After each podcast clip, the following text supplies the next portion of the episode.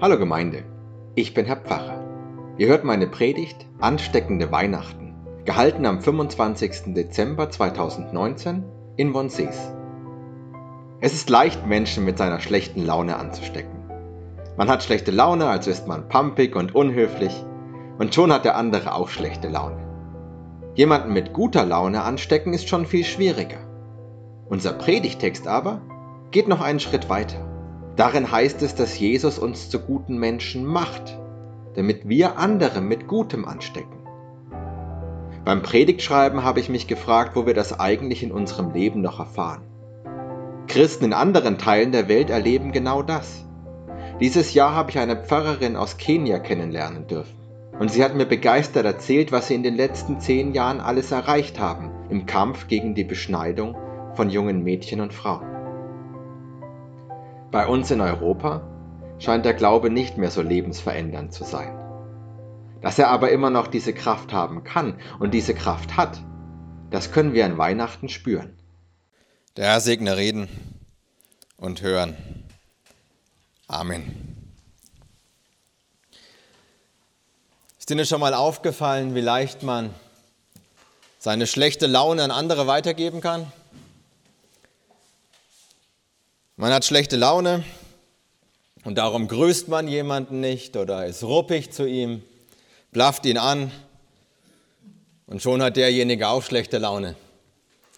Und weil er schlechte Laune hat, grüßt er jemanden nicht, ist ruppig zu ihm, blafft ihn an und dann hat er auch schlechte Laune. Unser Predigtext steht im Brief an Titus, Kapitel 3. Erinnere sie daran, sich den Machthabern und Autoritäten unterzuordnen, ihnen zu gehorchen und zu jedem guten Werk bereit zu sein. Niemanden schlecht zu machen, keinen Streit zu suchen, freundlich zu sein und allen Menschen gegenüber milde walten zu lassen. Denn auch wir waren einst unverständig, ungehorsam, ohne Ziel und ohne Halt, Begierden und allerlei Gelüsten ausgeliefert. Wir lebten in Bosheit und Missgunst, waren verhasst und hassten einander. Als aber die Güte und Menschenfreundlichkeit Gottes unseres Retters erschien, nicht aufgrund von gerechten Taten, die wir getan hätten, sondern weil er Erbarmen hatte mit uns. Da rettete er uns durch das Bad der Wiedergeburt und durch die Erneuerung im Heiligen Geist den er in reichem Maße über uns ausgegossen hat durch Jesus Christus, unseren Retter, damit wir, durch seine Gnade gerecht gemacht, das ewige Leben erben, auf das wir unsere Hoffnung gesetzt haben. Unser Predigtext spricht etwas aus, was in der Antike allgemein anerkannt war und das Sie bei allen Philosophen und Lehrern der Antike finden heute aber wahrscheinlich kein Mensch mehr hören will, nämlich dass die Menschheit ziemlich triebgesteuert ist. Heute wären die Leute wohl beleidigt, wenn man das sagt. Damals hätten sie gesagt, na ja, das stimmt schon. Im Wesentlichen geht es uns ums Essen, ums Spaß haben, um den Sex, ums Geld verdienen, darum gut zu leben. Und natürlich sind wir neidisch auf die, die mehr haben als wir. Und natürlich machen wir andere gerne schlecht. Und natürlich hängt mein Verhalten nicht davon ab, was richtig ist oder falsch ist, sondern ob ich den anderen mag oder ob ich ihn nicht mag. Was jetzt von dem heute noch zutrifft, überlasse ich Ihrem eigenen Urteil. Unser Predigtext jedenfalls belässt es nicht dabei. Denn dieses triebgesteuerte Verhalten kennen die Christen, um die es hier geht, nur noch im Rückblick auf ihr früheres Leben. Jetzt sind sie nicht mehr so. Jetzt beherrscht etwas anderes ihr Denken oder besser gesagt, jemand anderes beherrscht ihr Denken. Gott ist erst in die Welt und dann auch in ihr Leben gekommen. Und zwar nicht, weil die Menschen um die Zeitenwende ebenso vorbildlich waren, sondern weil sie es nicht waren. Und weil sie es nötig hatten, dass Gott in ihr Leben kommt. Aber jetzt hat Gott ihnen eben nicht nur ihr moralisches Versagen vergeben und sie dann weitermachen lassen wie zuvor. Er hat ihnen vergeben und er hat sie verändert, zu besseren Menschen gemacht. Und die Bibel erzählt uns Beispiele dafür. Sie erzählt uns, wie sich Menschen verändert haben, wenn Jesus ihnen begegnet ist. Jesus trifft auf einen Zöllner, der die Leute betrügt. Aber Jesus staucht diesen Mann nicht zusammen, er macht ihn auch nicht klein. Er öffnet ihm stattdessen eine ganz neue Welt, zeigt ihm, dass es diesen Gott wirklich gibt, lässt ihn seine Nähe spüren, zeigt ihm, dass Gott auch mit diesem Menschen eine Beziehung haben will und das heißt gegenseitige Liebe, das heißt im Gespräch sein, im Kontakt sein. Kurz, Jesus zeigt diesem Zöllner die Güte und Menschenfreundlichkeit Gottes. Und das verändert ihn. Der Mann tritt vor das Volk und verspricht, alles zurückzuzahlen, was er unrechtmäßig genommen hat. Und die Hälfte seines Besitzes den Armen zu geben. Und das ist eines von vielen Beispielen dafür, wie Jesus die Menschen, denen er begegnet ist, zu besseren Menschen gemacht hat. Er hat ihnen ihre Sünden vergeben und ihr ganzes Denken, ihr Wesen, ihren Charakter verändert. Und das entscheidende Wort in diesem Zusammenhang ist immer die Liebe. Das ist es, worum es sich für die Christen dreht. Die Liebe zu Gott und zum Nächsten. Darum war dann für die Zöllner, mit denen Jesus zu tun hatte, eben nicht mehr die Liebe zu sich das Wichtigste, sondern die Liebe zu den Mitmenschen. Darum war für alle möglichen Menschen, mit denen Jesus zu tun hatte, das Haben und der Besitz nicht mehr das Wichtigste, sondern die Liebe zu Gott und die Liebe zum Mitmenschen. Und darum haben sie Jesus und seine Jünger finanziell und materiell unterstützt und haben gleich alles stehen und liegen lassen und sind mit ihnen gezogen.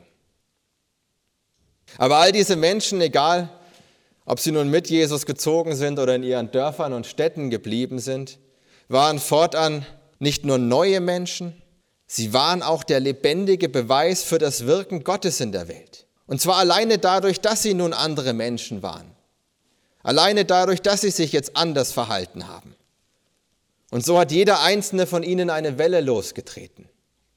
Jeder einzelne von ihnen hat sein Umfeld irritiert. Warum bist du so? Warum tust du das? Warum hilfst du denn da? Bist du blöd? Warum gibst du denen denn Geld?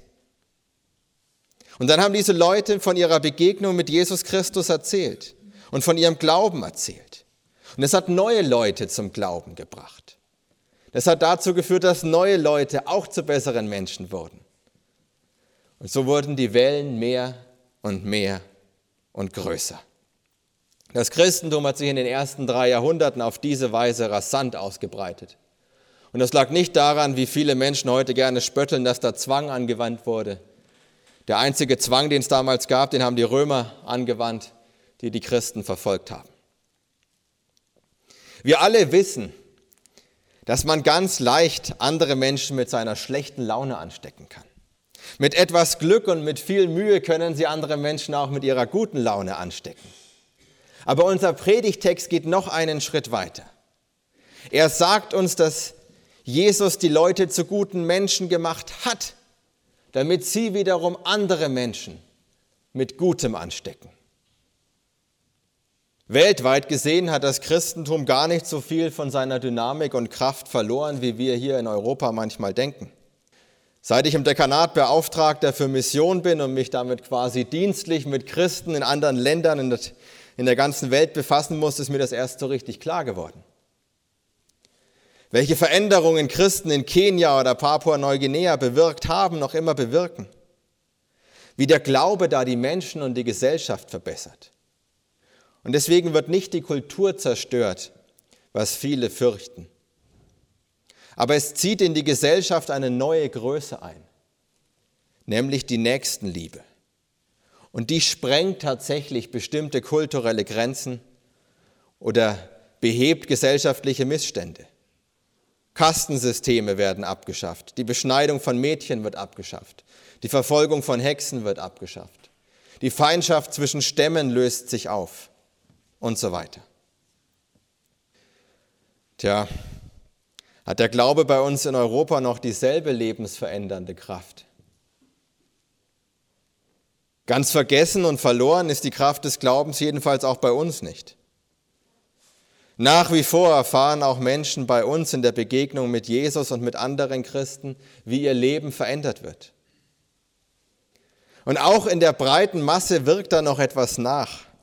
In der Advents- und Weihnachtszeit spüren auch die Leute, die sonst nicht viel mit dem Glauben zu tun haben, dass Christus sie und die Welt verändert. In der Advents- und Weihnachtszeit spenden die Menschen viel mehr als sonst das Jahr über. An Weihnachten wollen die Leute dann alles schön haben, wollen die Familie bei sich haben, eine gemeinsame Zeit miteinander haben.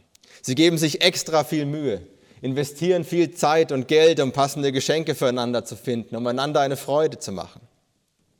Woran liegt das? Weil die Menschen in dieser Zeit mitfühlender sind, versöhnlicher sind, liebevoller sind. Weil vom Weihnachtsfest nach wie vor diese Kraft ausgeht, die die Begegnung mit Jesus mit sich bringt. Unser Predigtext beginnt mit den Worten, erinnere sie daran. Ich sage Ihnen darum heute nicht, tun Sie dieses oder lassen Sie jenes. Ich sage Ihnen nicht, engagieren Sie sich hier oder hüten Sie sich da. Ich erinnere Sie stattdessen an etwas. Wenn Sie gestern heute und in den kommenden Tagen spüren und erleben, dass Christus sie und die Menschen in ihrem Umfeld zu anderen und zu besseren Menschen macht. Wenn sie erleben, dass sie und andere sich mehr Mühe geben, nachsichtiger sind, liebevoller sind. Wenn sie Menschen Weihnachtsgrüße geschickt haben, an die sie lange nicht gedacht haben, von denen sie lange nichts gehört haben dann denken Sie doch daran, dass das alles mit Weihnachten nicht enden muss. Die Begegnung mit Jesus Christus ist nie weit entfernt. Nur so weit wie ein Gebet, wie ein Gottesdienst, wie das Lesen in der Bibel und dem Gesangbuch oder das Lesen in den Losungen. Nur so weit wie ein Gespräch mit anderen Christinnen und Christen. Nutzen Sie doch einfach die Gelegenheit und treten Sie selber eine Welle los in Ihrem Leben, damit Ihr Umfeld auch wieder eine Welle lostreten kann. Schenken Sie das doch sich und anderen heute zu Weihnachten. Denn Jesus Christus macht uns zu guten Menschen, damit wir andere Menschen mit Gutem anstecken. Amen.